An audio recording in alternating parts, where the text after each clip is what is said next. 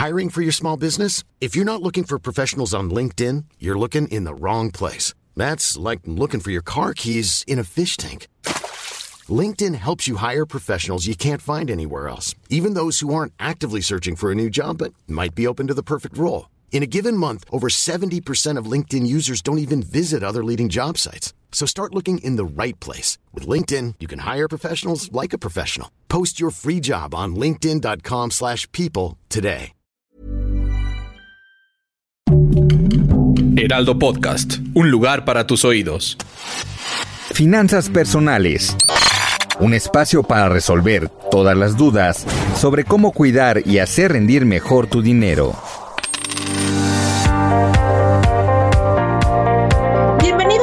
Edición más de Finanzas Personales, el podcast del Heraldo de México, donde te damos recomendaciones de finanzas, economía y negocios para que empoderes tu bolsillo y esto te permita tomar las mejores decisiones. Hoy en este podcast hablaremos de que ya se acerca el tiempo para presentar la declaración anual de impuestos para personas físicas y resolveremos dudas sobre cómo presentarla ante el SAT, qué gastos puedes deducir y cómo obtener una devolución. Para eso se encuentra conmigo el contador Guillermo Mendieta González, integrante de la Comisión de Auditoría Fiscal del Colegio de Contadores Públicos de México, y también Angie Chavarría. Entre los tres te daremos la mejor información. Contador, bienvenido al podcast de finanzas personales del Heraldo de México. Diana, ahí viene Lolita otra vez y es momento de poner en orden pues nuestros pagos de impuestos y proteger el historial fiscal que todos tenemos. Así como protegemos nuestro historial crediticio, pues el historial fiscal es algo sumamente importante. Una de las preguntas recurrentes, contador, eh, es cuándo debo presentar mi declaración anual fiscal. Muchas gracias por la invitación y respondiendo directamente a tu pregunta, legalmente se debe de presentar a más tardar el 30 de abril del siguiente año al que tú eh, presentas, la, al que tú haces referencia a la declaración. En este caso en particular, el, se debe de presentar a más tardar el 30 de abril del 2021 correspondiente al ejercicio del 2020. Sin embargo, sin embargo, si por alguna situación eh, ajena a, a, tu persona o, o misma no sabiéndolo, no lo presentaste el 30 de abril, tú tienes para presentarlo posteriormente. Sin embargo, pues eh, en caso de que salgan impuestos a pagar, que con más adelante lo platicaremos seguramente, pues te saldrá un, el impuesto con actualización y recargos. Pero lo puedes presentar posteriormente al 30 de abril, la respuesta es sí, aunque lo ideal, como tú bien lo dijiste, Lolita viene, sea el 30 de abril del, del mes siguiente, del año siguiente, perdón. Perfecto, contador. Y en este caso, ¿es necesario contratar a un profesional, es decir, a un contador que se haga cargo de mi declaración, considerando los gastos que una persona física pueden ser menores a los de una empresa? ¿Sí se requiere este apoyo? Mire, eh, yo sugeriría que sí. No es una obligación, no lo marca la ley como tal, pero es como decirle a una persona que tiene un dolor de muela, si es necesario ir con un dentista, pues se la podría quitar él solo, la respuesta es sí. Lo ideal es que lo haga un dentista porque pues evitaría infecciones, en fin, evitaría molestias eh, o alguna otra situación eh, que pudiera complicar el sacar una muela.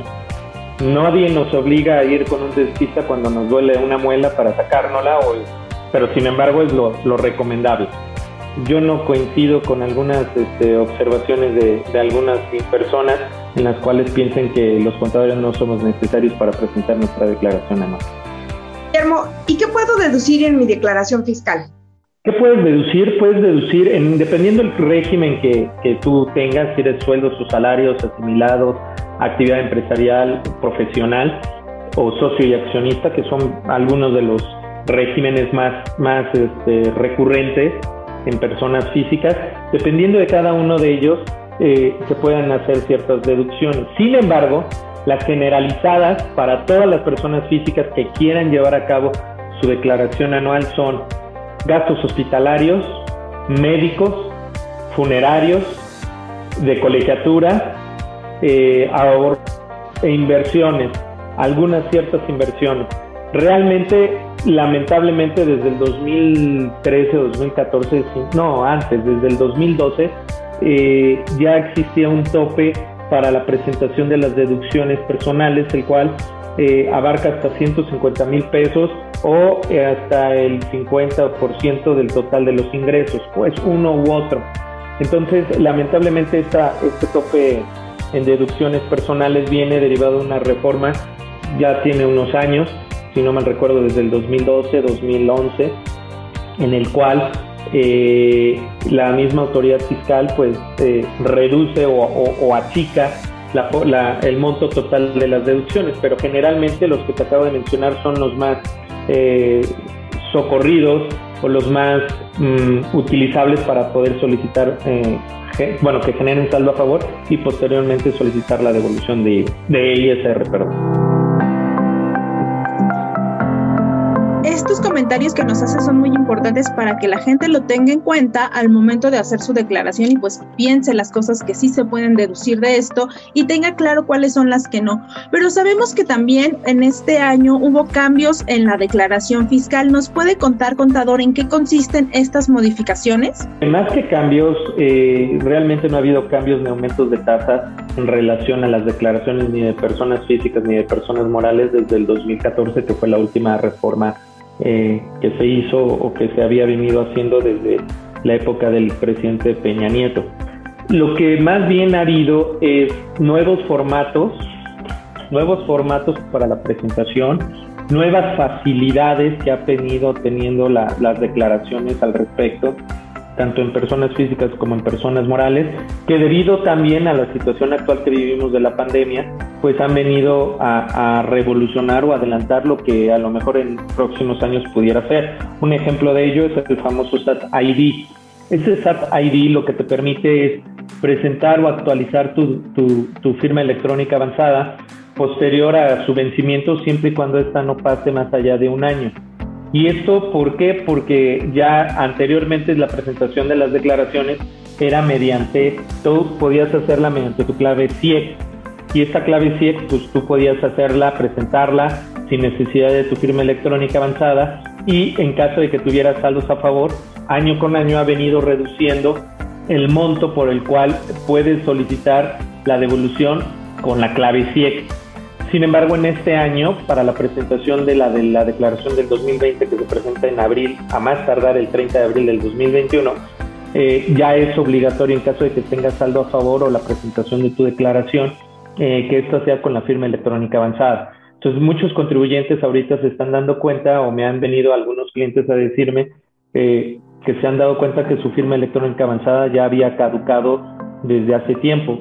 Entonces la, la, ventaja, y ahorita con la cuestión de la pandemia, la falta de citas por la situación actual, de, de no tener un aforo mayor al 30%, porque recordemos que al menos en la Ciudad de México y zona metropolitana estamos en semáforo naranja, este, creo que eso ha venido a ayudar a las empresas y a las personas físicas a poder hacer su trámite mediante eh, sin salir de casa y renovar su firma electrónica avanzada. Pero para ello, sinceramente, me he tocado que pues sí necesitan de un especialista, por lo menos alguien que sepa el tema de, la, de las declaraciones y esto podría ser el caso del contador público, ¿no?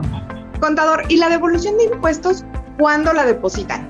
Mire, eh, posterior a la presentación de la declaración, eh, recordemos que hay una facilidad, precisamente, esta es una facilidad que permite a los contribuyentes que sean puntuales y que presenten su declaración anual a más tardar el 30 de abril del siguiente año correspondiente al anterior y que hayan cumplido con sus obligaciones fiscales con anterioridad.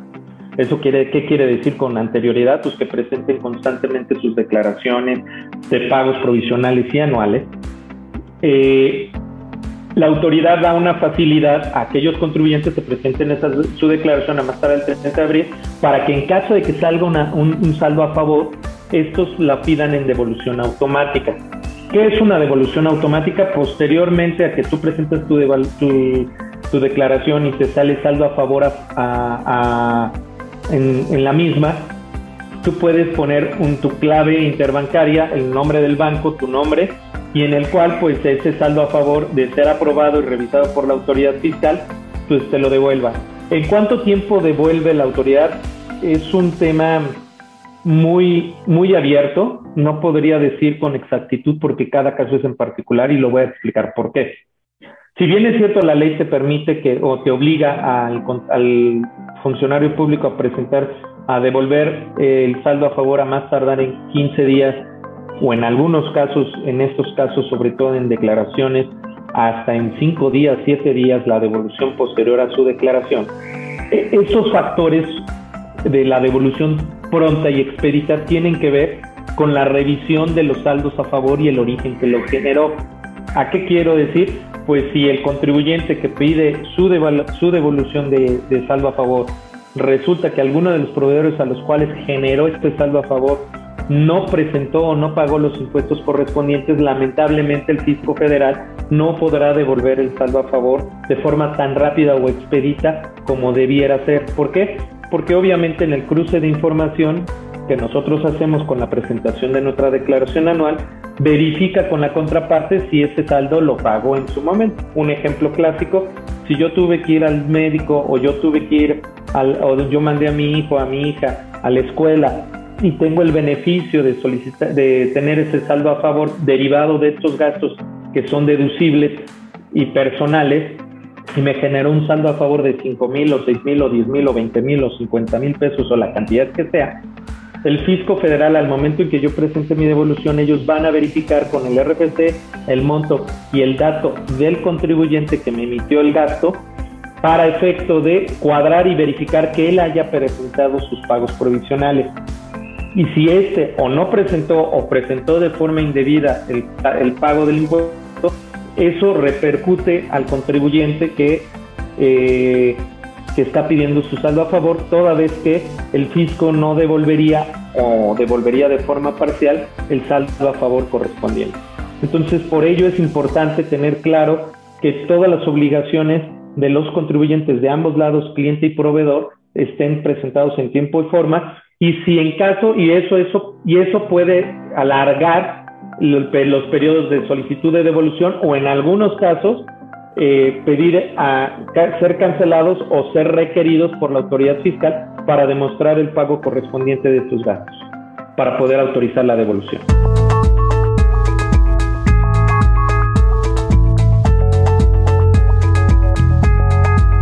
Para entender un poco más esto, contador, esto que nos está explicando tiene que ver con las personas a las que uno le expide la factura, ¿verdad? Eh, más claro, Diana, sería aquellas personas más bien que yo les pago y ellos me piden la factura. Recordemos que en mi caso o en el caso de alguna de ustedes o de las personas que nos estarán escuchando, ellos pagan un servicio, volviendo al ejemplo claro, un servicio médico, un servicio hospitalario, un servicio de dentista, un servicio escolar o, el transporte escolar. Claro, ahorita el año pasado difícilmente hubo transporte escolar por la situación de la pandemia, pero eso es un gasto estrictamente indispensable que pudiéramos tener como un gasto deducible para nuestra declaración. Si alguno de estos proveedores que me expidieron a mí la factura y yo se las pagué, ellos no la declararon o no la pagaron de forma correcta, estos proveedores, al igual que tu servidor, traeremos un conflicto porque yo estaré declarando un gasto que ellos por algún motivo, y que puede ser total y completamente claro o no, eh, no lo declararon al fisco federal y eso crea una discrepancia. Esa palabra es muy importante, discrepancia. Al existir una discrepancia, lo que hace la autoridad fiscal es pide a ambas partes información para valorarla y ver en cuál de las dos partes hay una, hay una falta, ¿no? En el caso mío, si yo, ¿qué me puede pedir el fisco? Muéstrame la factura, muéstrame el pago del proveedor al que le hiciste este pago de factura, el contrato, el servicio, en el caso si fue eh, eh, colegio, pues eh, a lo mejor me pide la CURP de mi hijo o hija, la inscripción a la escuela, etcétera, etcétera. Entonces yo se la mando al fisco y le digo, mira, aquí está, yo le pagué a la escuela el patito feo SADCB o SC, perdón, o AC, le pagué la colegiatura de mi hijo, Juanito, y mi hijo, pues aquí está, tengo la curva, ta, ta, aquí están los pagos. Lo que va a hacer la autoridad es cotejar que los pagos que yo hice, porque en estricta teoría el patito feo SADCB tuvo que verlos declarados y si no los declaró en su totalidad, pues obviamente hay una discrepancia por parte del patito feo. En ese sentido, pues lo que va a hacer la autoridad es ir a pedir un, o mandarle un requerimiento, o si es un monto importante porque son varios padres de familia que, que dan el dato y el patito feo no lo declaró, pues muy probablemente le mande una auditoría directa. Pero entre que son peras y son manzanas, mientras el patito feo no resuelva su situación fiscal, muy probablemente el contribuyente, en este caso su servidor, pues no podrá hacer uso de, de ese saldo eh, a favor en su totalidad, es decir, podría la autoridad devolvérmelo de forma parcial o mm, no devolvérmelo si es el monto que genera el saldo a favor, hasta que no se aclare la situación del patito feo. Esto que puede generar, obviamente, molestias al contribuyente que él cumplió en tiempo y forma, él pagó sus impuestos, él le pagó al patito feo y ahí que pudiera sugerir, pues Ahí justamente lo que importa es tener a alguien que, tenga la experiencia o la importancia de tener un contador público eh, capacitado para poderle asesorar y ayudar al contribuyente. Ahí está una de las tantas razones por las cuales un contador creo que sí es indispensable. Y la otra también es podernos acompañar o hacernos apoyar de la Procuraduría del Contribuyente, que es la PRODECON, para este tema en particular. ¿Algo que tú quisieras agregar y que pudiera estar en el radar, Guillermo? Número uno, eh, que los contribuyentes, personas físicas, verifiquen si su firma electrónica avanzada está vigente, que su clave sí que esté vigente. Si esta, la primera, no está vigente, es decir, la fiel, no está vigente, pero no ha concluido después de un año, es decir, no ha pasado un año desde su última, desde su caducidad, se pueden meter por el SAT ID. Recomendación, acérquense con un contador público porque sinceramente nosotros ya vivimos, respiramos, por así decirlo, este tipo de cambios. La misma autoridad, antes de sacarlos a nosotros los contadores públicos colegiados, está, nos pide nuestra opinión, nos, nos pregunta, nos hace comentarios o, saca pilotos y en ese sentido pues estamos un poco más capacitados que, la persona común y corriente o civil corriente en ese sentido, ¿no? Entonces, pues la recomendación, verificar tu fiel, verificar tu CIE, que estén vigentes ambas, hacerte, apoyarte en la medida de lo posible por un contador público capacitado y, registrado o capacitado o asociado al Colegio de Contadores de México y al Instituto. Eh, otro tema importante que creo que pudiera ser tener al día y pedir siempre las facturas de los gastos que ustedes hacen o lleven a cabo. Y por último, pues eh, pagar en tiempo y no recordar y no dejar más allá el tema de la declaración al 30 de abril. Recomendación, presentarla pues si es posible a, a finales de marzo, que es cuando ya libera la autoridad fiscal o ha venido liberando con una semana de antelación al mes de abril el aplicativo para su presentación o en su caso a más tardar el 30 de abril, pero no lo dejen hasta el último, de preferencia. Guillermo, muchas gracias. Sería estas las herramientas que tendrían para el Heraldo de México y todas las personas que nos escuchan. Diana, ¿tú quisieras agregar algo más? Pues yo solamente les recuerdo escribirnos a través de las redes sociales del Heraldo de México y visitar nuestra página para que encuentren más temas de finanzas personales y sepan cómo empoderar su dinero, así como esta entrevista donde damos todos los detalles sobre la declaración anual que deben presentar ante el SAT. Mi nombre es Diana Zaragoza, hasta la próxima. Finanzas personales. Aprende cómo cuidar y hacer rendir mejor tu dinero. Escucha y descarga un nuevo episodio cada 15 días en todas las plataformas digitales de El Heraldo de México.